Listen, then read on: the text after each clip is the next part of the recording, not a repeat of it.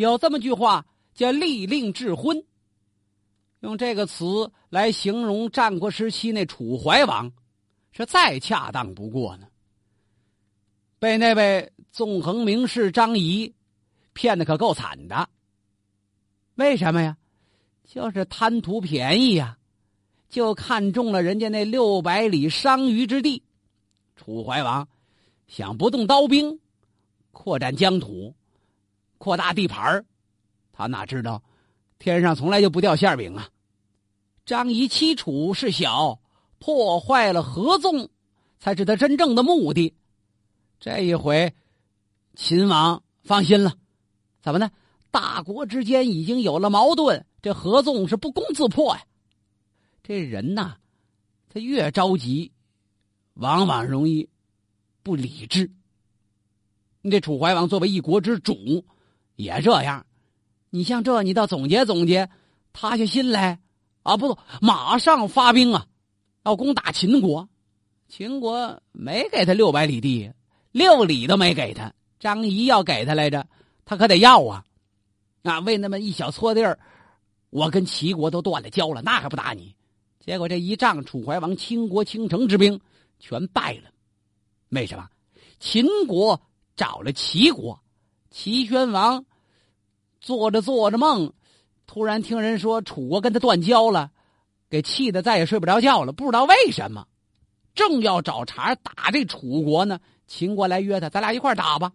一下八万人马呀，楚国八万精锐，七十多名上将都被人家给杀了，甚至汉中郡、成固、新城上庸等等大片土地被秦军占领。楚怀王死的心都有了。为什么？本来想多吃多占，没想到亏了大本了。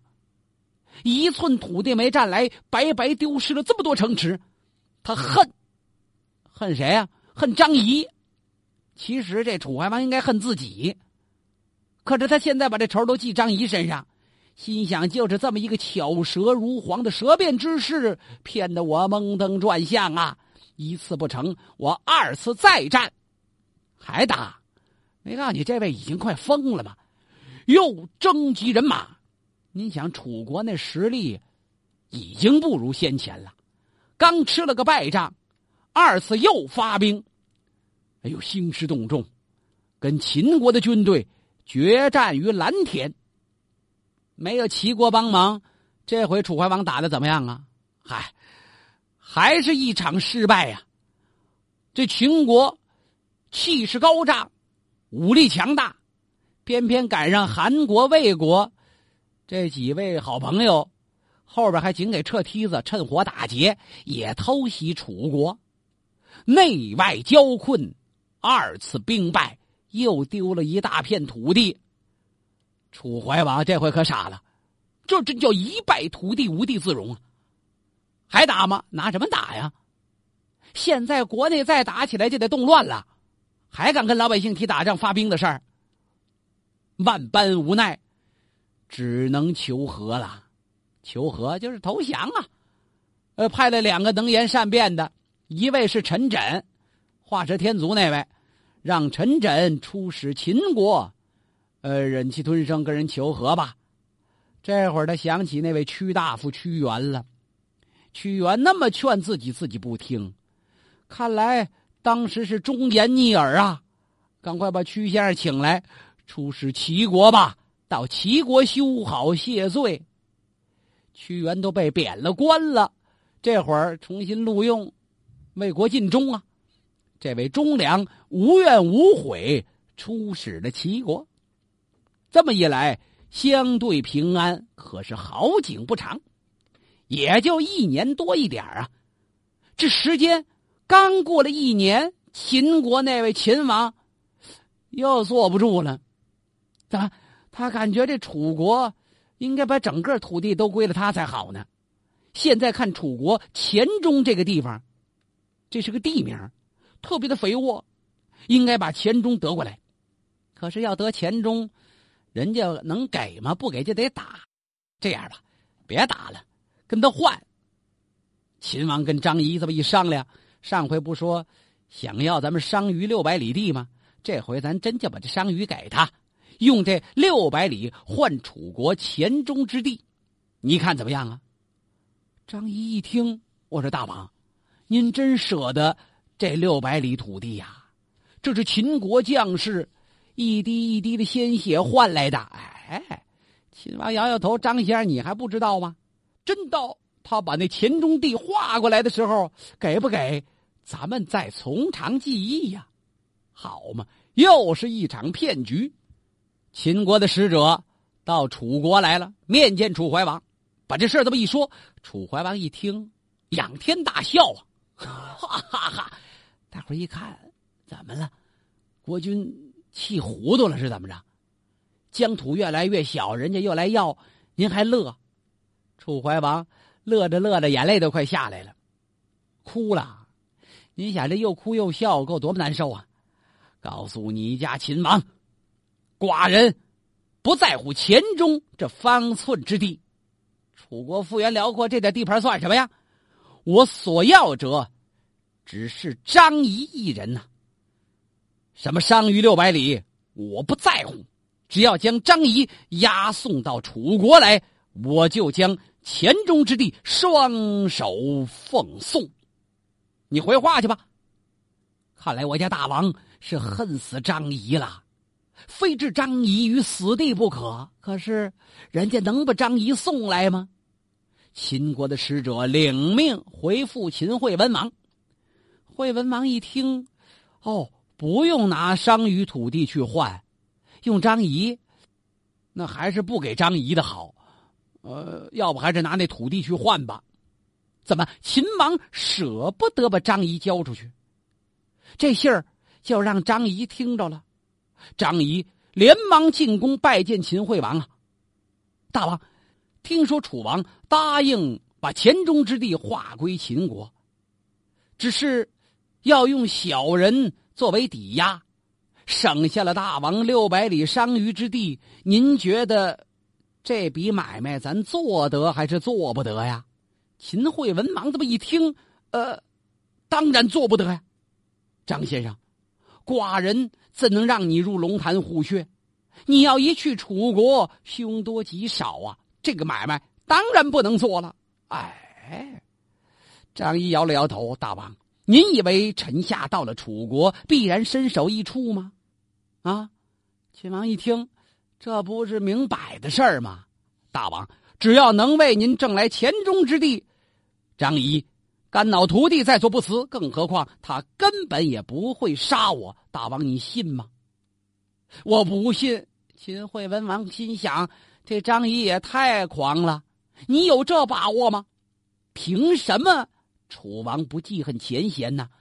大王，就凭我口中三寸之舌。为什么管这些纵横家叫舌辩之士啊？就指着嘴里这话活着呢。好吧，既然如此，张先生，那您就受委屈了。张仪为什么要奔楚国来呀？他也发现最近秦国好些人都嫉妒他，与其在秦国让这帮人天天算计自己，还不如冒冒风险，让秦王看看自己的本领。就这么来到楚国了，就刚到楚国，金甲武士就扑过来了，好悬就把他正法喽。不能，为什么？楚怀王不会让张仪那么便宜的就死了，啊，一刀就把他解决了，太清算了，先把他押入大牢。楚怀王一声令下，张仪是锒铛入狱啊，在监狱里边，他很从容。呃，晋大夫什么时候来看我呀？他怎么知道那晋上晋大夫来看他？上次张仪欺楚的时候，没少了给这晋上花钱。这一次，你看他表面一个人来，实际家里的仆人早带着钱去找晋上了，又拿了一千两金子。晋上一看金子，就忘了自己是姓秦还是姓楚了。啊，张先生来，我得我得请请张先生哪儿呢？在监狱里呢，我得看看。他来见张仪，张仪，呃，还是以往那么轻轻松松，巍然一笑：“晋大夫别来无恙。”啊，在这个地方见您，呃，我真是没想到啊！哟，说着，晋上脸有点红。哦呦，张先生，呃，我家大王是记恨上一次伤于之事，故而将先生投入大牢。我何以帮助先生摆脱困境啊？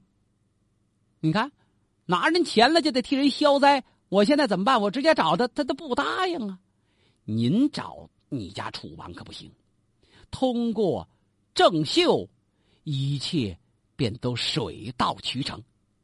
哦，金上一听，好主意，郑秀一定会让将军脱离牢狱之灾。呃，可是，可是什么呀？需要用什么的？晋大夫不必客套，张仪自会派人送到府上。不就是钱吗？这晋上马上花钱去运动郑秀。郑秀是谁呀？郑秀是楚怀王最宠信的妃子。把这钱放到这儿了，肯定得问谁拿的钱呢？秦国的侧室张仪张先生，当年在秦国拜相，现在得罪秦王，被发配到这儿来了。哎呦，张先生用这么多的钱，这是有求于我呀！我能见见他吗？那位说：“这不是国家犯人吗？你分谁见呢？”郑秀一句话，下特令把这张仪先调出来，要见见这位张先生。张仪到这儿来，跪倒施礼，站起来上下打量郑秀，真是个美人呐。啊，不是美人，楚怀王凭什么对他言听计从啊？不过张仪看了半天，叹了口气，哎。郑秀一愣，张先生因何长吁短叹？刚才你这么看我，郑秀就有点不高兴，因为不礼貌啊！我是王妃呀。二一个这一叹气，倒把他给叹糊涂了。是我长得不如人意，还是我容颜衰老啊？这个女人想法很丰富。张先生因何发叹呢？夫人，我恐怕不久您将失宠于楚王。何出此言呢？夫人不知道吗？现在我家秦王要用很多国土，还有秦国的美人，来换取张仪的性命。我家大王不知道楚王记恨于我，所以让我来了。但是大王宠信我张仪，恐怕夫人、晋大夫你们都知道，真到时秦国美女陪楚王左右。恐怕夫人不能久被楚王宠信呐，故而张仪叹之。我这一看你快失宠了，我就叹口气呀。哎呀，这一下可是说中要害了，把郑秀吓了一大跳。郑秀是美人不假，她是得专宠于怀王近前呐。这个人。不容在楚怀王跟前有别的美女，攻于心计。想当初，楚怀王宠信郑秀，还宠爱别的美人呢。有一个美人长得比郑秀年轻漂亮，楚怀王简直就住那儿不回来了。郑秀想了半天，出一损招。郑秀天天跟那美女俩人一块吃一块玩，处的跟亲姐妹一样。然后，姐儿俩无话不谈。妹妹，你知道？你哪长得让大王不尽人意，还觉得有一点挑剔的地方吗？啊！美人一听，姐姐你说哪儿？你鼻子不好，你这鼻子呀有点大了，所以呢，呃，你以后再见大王，尽量把这鼻子挡上。你怎么知道，姐姐？嗨，前者大王在我那里，呃，酒后谈及起你，说了这么一句，我就留心了。哦，这美人一听啊。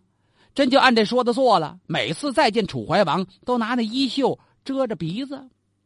一次两次，楚怀王没在意。时间长了，楚怀王纳闷啊，这美人都说笑不露齿，也不用挡着半拉脸呢。我得看看你嘴什么样，好嘛？一见面光有俩眼珠子滴溜乱转，那鼻子呢，挡着呢。问这郑秀，他为什么每次见寡人都掩鼻而笑啊？哟。呃，大王，这这不该说，他说了，说大王有体臭，好去了得。这一下说的楚怀王暴跳如雷，怎么的？楚怀王还真有点腋臭。这打人怕打脸，揭人怕揭短呢。啊，他敢嫌我有味儿？楚怀王一着急，他的鼻子不是很灵敏吗？把他鼻子给割下来吧。你想，这美人她长得再美，没了鼻子，那还好得了吗？受了这种酷刑，都是因为上了郑秀的当。这郑秀就怕失宠。今儿张仪一说，我家秦王要拿秦国美人来换我，你怎么办呢？那张先生，我将如何拦阻秦国的美女来到我楚国？好办呐！您是楚王之挚爱，夫人一句话让楚王放了我张仪，那就不用我家秦国国君用钱用美女来换了。城池之间相互的交换，归还楚国的失地，只能使秦国跟楚国两国更为交好。你也对得起大王啊！好会说呀，把自己的危险解除了，还给郑秀扣上一个冠冕堂皇的帽子。你你促进了两国外交正常化，就就这么个意思吧。郑秀何乐而不为呀？打这儿起。送走张仪，他就开始晚上做这楚怀王工作。晚上做工作，枕头风啊！啊，这枕头风可了不得，一天吹，两天吹，一吹吹了半个月，吹的楚怀王终于明白，不能杀张仪呀。这就是愚蠢的楚王，不杀张仪，而且从大狱里把他请出来，待之以礼。郑秀告诉怀王：“你要真把张先生给杀了，甭说杀了，把他打瘸了，落点残。”那秦王暴怒，就得兵发楚国。咱已经败了两回，不能再打了。楚怀王一想，顾全大局吧，为了楚国上下安危，我就得善待张仪，好嘛，好吃好喝，送回秦国。这要送张仪走，有人扑通跪倒：“大王不可！”谁呀？哎呀，楚怀王一皱眉，又是他，就是那屈原。屈原不是被贬官了吗？后来出使齐国，算戴罪立功，又在跟前管点事儿吧。这屈原是敢于直谏呐，哭着拉着楚怀王的袖子：“若让张仪走，放虎归山，后患无穷。大王应该把他杀喽。”可是这楚怀王听郑袖那枕头风都听顺了，屈原说那个他觉得不对，屈大夫。我若杀了张仪，楚国怎么办呐？你休得多言。楚怀王火了，我能一次贬你，就能两次放逐。接着，你远远的待着吧。就这样，把屈原又给驱逐了，流放他乡。楚怀王听信秦国国君的话，还到秦国的武关去了一趟，干嘛？要在那里进行盟誓。秦楚要永结盟好，屈原在外地听的这信儿，都上表彰了，不能去，这是骗局。谁拦得住这楚怀王？这夺将啊！到那儿去就被秦王给扣下来了。整个楚国国君成人家秦国人质了。您说这多冤？到这会儿，楚怀王才如梦方醒啊！晚了，就这样溜溜在秦国。被压了三四年呐，这三四年，楚怀王倒显出一种南方楚人这种倔脾气。既然知道上当了，那也就不能服软了。秦王扣留楚怀王的目的是用这一国之君来要楚国的土地，可楚怀王至死不答应。你就杀了我，我也不写一封信，我也不捎过去一句话。楚国另立新君，楚怀王。就在这一种对峙气愤的局面中，把自个儿活活气病了，吐了好些血，最后客死他乡。最难过的，除了楚国的老百姓，就是那位屈原大夫了。靠着这么一尸首有什么用啊？送回楚国吧。楚国百姓夹道哭迎啊，这么想念楚怀王吗？楚怀王临终前的这点骨气。誓不服软的劲头，给他愚蠢、见利忘义的一生，就算增添了一笔光辉吧。他这么一死，屈原在外地被流放，心都碎了。屈原自打被流放出来之后，简直就没有好果子吃啊！他的政治反对派全都当权说了算，屈原的处境别提多艰难了。屈大夫一直在写书，写什么呀？叫那《楚辞》啊，这可是一部长篇诗歌总集，分《离骚》《九章》《招魂》《九歌》《天问》等等著名的篇章，大多是伤时哀世之作呀，表达心中的愤恨与悲哀。《楚辞》充满了荆楚文化的神奇浪漫，极富有想象力，尤其是《离骚》。这是我国古代诗歌史上最长的一首浪漫主义政治抒情诗，离就是被贬谪、被放逐，骚有牢骚之意。屈原对楚国、对楚怀王的忠贞，有谁能理解呢？怀王死后又过了几年，屈原已经形如枯槁，就在水边散步的时候。碰见了一位老渔夫，这老渔夫经常在这江边打鱼。这个江因为屈原而有名，就是那汨罗江啊。哎，屈大夫来到这儿很多年了，怎么现在您变成这样了？